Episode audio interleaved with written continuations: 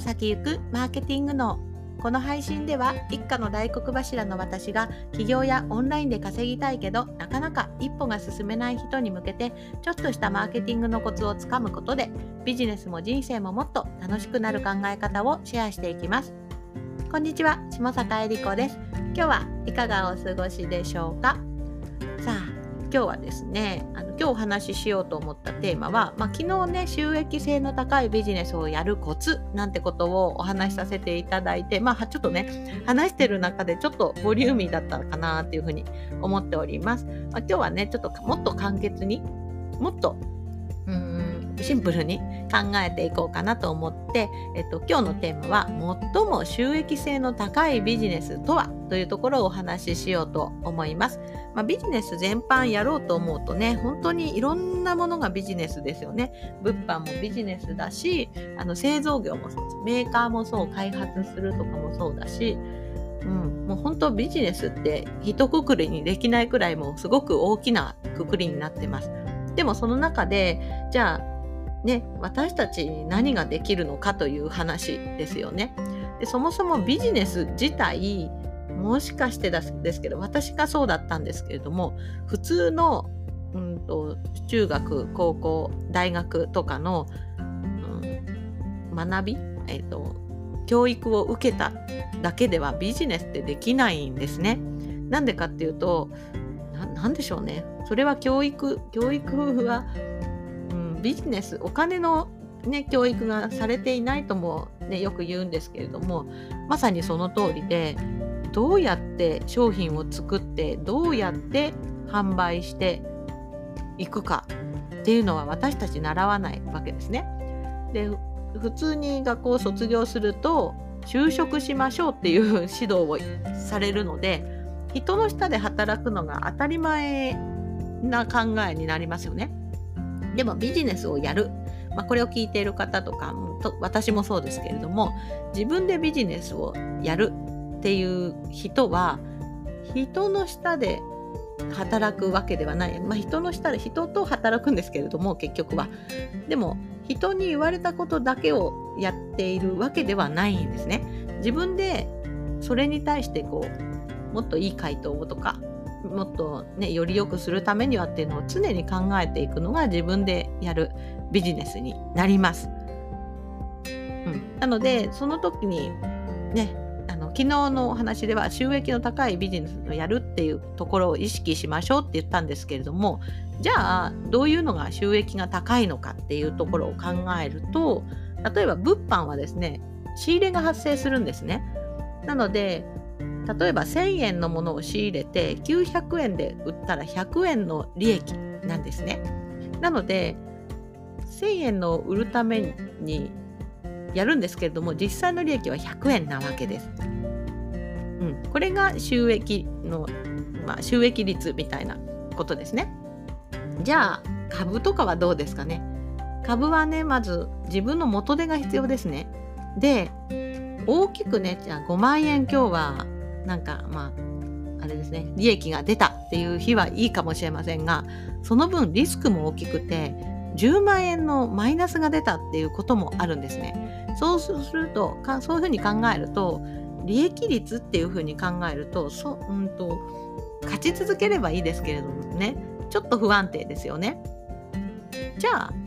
まあね ここに持ってこうと思っていたんですがじゃあなあの最も収益性の高いビジネスっていうとコンテンツですねコンテンツ販売というところに落ち着くかなっていうふうに私は思っています。で、まあ、コンテンツ販売って何ってなるんですけれども要するに知識を売るというところです。学校の先生もそうだし、うん、同じコンテンツビジネスっていうとあのベネッセとかですねあのまあ、子供ねうちもいるのでチャレンジタッチとか、うんと、チャレンジですね。やったことある人いますか？実は私はあの子供の頃チャレンジやってたんですけれども自主的にねやりたいって言ってやらせてもらったんですけどもあれも子供たちに、まあ、教育という知識を、うん、と教える代わりに、まあ、お金をねいただくというねあのコンテンツビジネスの一つなのでまあ、あれと同じように思っていただけたらいいんじゃないかなというふうに思います。でもちろんねチャレンジとか大きなあのベネッセみたいな大きな会社になると、まあ、それを従業員も抱えてやっていますが実は私たちも同じことができるわけなんですね。で何をやっているかっていうと自分の知識を形にして販売するっていうのがコンテンツビジネスなんです。まあ、そういうふうに考えるとどうでしょう？さっきの株とか仕入れがあるとかいうのと比べるとまずこれをやる上でマイナスになるものがないんですね。マイナスがないってすごく良くないですか？ままあ唯一あるとしたら自分の時間を使うっていうところですね。でもこれはねあの他の物販もそうだし株も自分の時間を使うというところは共通してあると思うので、まあ、まあ同じだとしても、まあ、とにかく自分の時間しかマイナスにならないので逆にま金銭的持ち出しがないわけですね。で特に特に今ね本当にあの今いい時代になったなと思うんですけれどもちょっと前だとオンラインっていうのが発達してなかったのでじゃあ情報販売の人は何をしていたのかというとそれを書籍にまとめたりそれを DVD に焼いたりとかそして相手に手渡して郵送で手渡すみたいなそういうことをしていたわけですね。で私も子どもの頃ねチャレンジあの やってたんですけれどもあの毎月自宅に教材が届いてそこになんか学校の教科書とねあの補習できるみたいな内容が書いてあって漫画で分かりやすく伝えてくれててすごく助かったんですがそれが今のコンテンツビジネスなんですけれども今ねそれがなんとオンラインでできるようになったんですね。で何を、まあ、具体的にねあの、まあ、私がやってることを知ってる人はあのあああいうことかってわかると思うんですけども何をやっているのかというと自分の知識を、まあ、画面収録ビデオ収録してまあ、ここまではあれですねもしかして以前の DVD の販売の人と同じ収録をするっていうのがあるかもしれませんでもそれをね焼かずにインターネット上に載せておくわけですね。インターネット上で見れるようにするわけですね。で見れるようにしてそこに販売できるページを用意しておく。そういうのをやっておくことによって現物は渡さないけれどもデータを相手に渡して代わりにお金をいただくということができるんですね。で、まあ、この仕組みさえ作ってしまえば元手がないのでどんどんしかもねデータだと量産できるわけですね。まあ、量産しなくてもいいですけれども、まあ、自分のいろんなコンテンツいろんなジャンルの知識を形にすればいいのでそうするとそれをどんどん販売することができるのである意味元でなくあの売れるものをどんどん作っていくことができるんですね。ね、一昔前だとビジネスやるとね元手が必要とか店舗構えなきゃとかいろいろ元の持ち出しが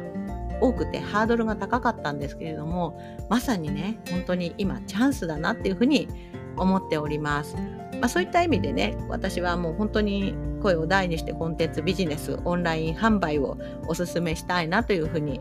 思っておりますのでねあの、まあ、これからねやる人とかは一つじゃあどうやってオンライン販売、ね、オンライン講座を作ったらいいのかなとか、ね、考えていただければと思います。でまあ、ちなみに私のホームページの方を行っていただくとオンライン講座を作るための5つの落とし穴なんてものを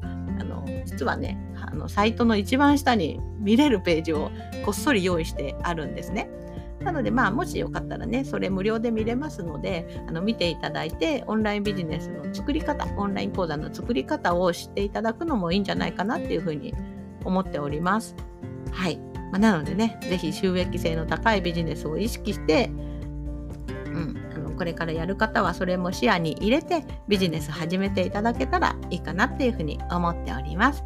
はい。それでは今日もお聴きいただいてありがとうございます。また配信していきますので気に入っていただいたらフォローしていただけると嬉しいです。それではまた。バイバーイ。